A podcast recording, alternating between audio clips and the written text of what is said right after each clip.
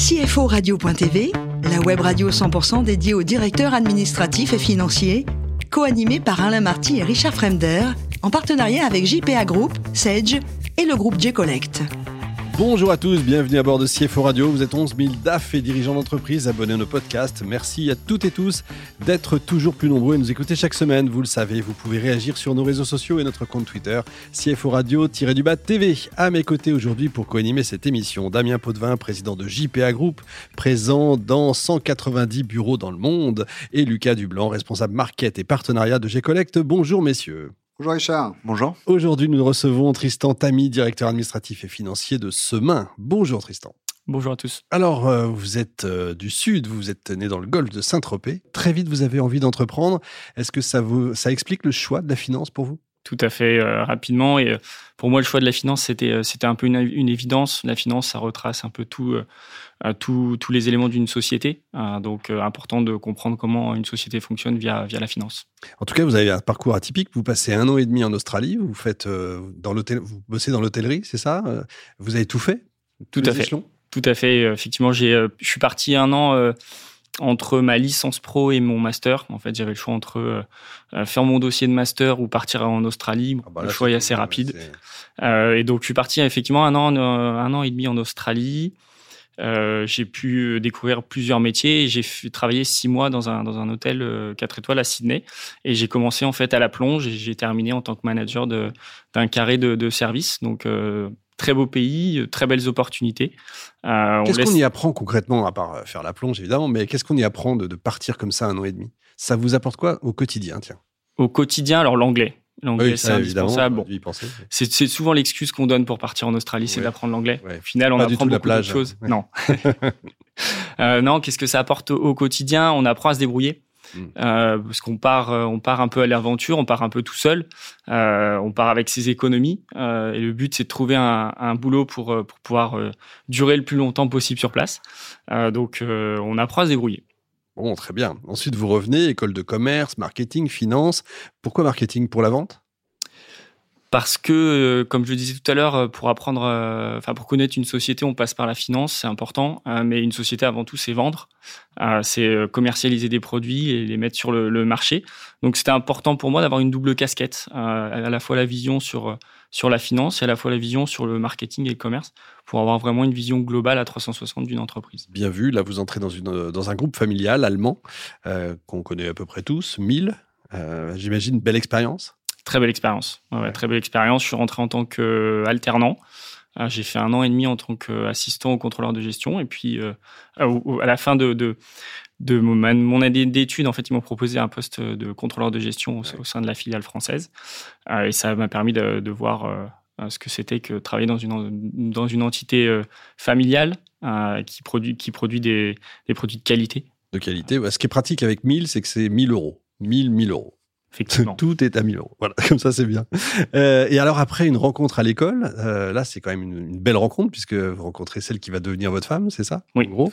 Euh, vous entrez dans le groupe familial de votre femme, Semain. Exactement. Qu'est-ce que c'est Semain? Parce qu'on ne connaît pas tous. Alors, le groupe Semain, c'est une entité, euh, c'est une, une, ETI familiale euh, française euh, qui existe depuis plus de 180 ans. Wow. A été créée en 1838.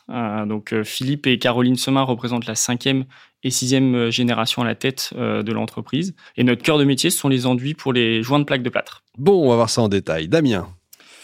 Bonjour Tristan, j'ai une petite question importante. Enfin, j'ai vu le volume de ce qui sort des usines tous les jours dans, euh, dans, le récapitulatif, c'est très impressionnant. L'outil de production, il est complètement informatisé, digitalisé, on, on sait en continu ce qu'on a dans le stock, c'est un inventaire permanent ou à la fin de l'année, c'est euh, la galère bah, pour l'inventaire? Ah, les inventaires, c'est toujours un peu la galère, qu'ils soient digitalisés ou, non. Euh, non, l'usine on a plusieurs usines, donc on ne fabrique pas forcément toutes les mêmes, euh, produits. Euh, on reste sur des métiers qui sont relativement faits à, la main. Euh, grosso modo, si je devais simplifier un petit peu nos usines, ce sont des grands mélangeurs. le savoir-faire, c'est vraiment dans la formule. Et, et, pour nous, ce qui est important, c'est vraiment ce mélange-là. Et ce mélange-là, il n'est pas fait informatiquement, il est fait à la main. D'accord, très bien. Bah, en parlant de mélange et de formules, j'ai compris aussi que vous allez beaucoup plus sur des euh, produits écologiques, en tout cas responsables. Là-dessus, en tant que CFO, vous mettez le haut là, temps par rapport au coût unitaire de production qui peut changer. Euh, comment vous voilà comment vous analysez bah, les différences de prix entre anciennes formules peut-être plus toxiques que la nouvelle euh, et quel est le moment où on décide on y va ou on n'y va pas en fonction de la rentabilité? En fait, ça fait plusieurs années que le groupe a, initié un virage. En fait, l'objectif, c'est de devenir un acteur impactant euh, de, des solutions d'aménagement d'intérieur euh, pour un habitat responsable. Donc aujourd'hui, euh, quasi 100% de notre R&D est consacré à trouver des solutions innovantes basées sur des produits éco-responsables ou biosourcés. Donc non, je suis pas là à freiner les, les, investissements, même au contraire, on est là pour les accompagner, trouver les bonnes solutions pour être aussi compétitifs avec les nouveaux produits qui sont biosourcés ou éco-responsables que les anciens euh, produits. Donc, dans plutôt pushing là-dessus. D'accord. Et enfin, euh, dernière question sur le côté économique. L'inflation, en ce moment, vous êtes très impacté On a été très impacté, oui.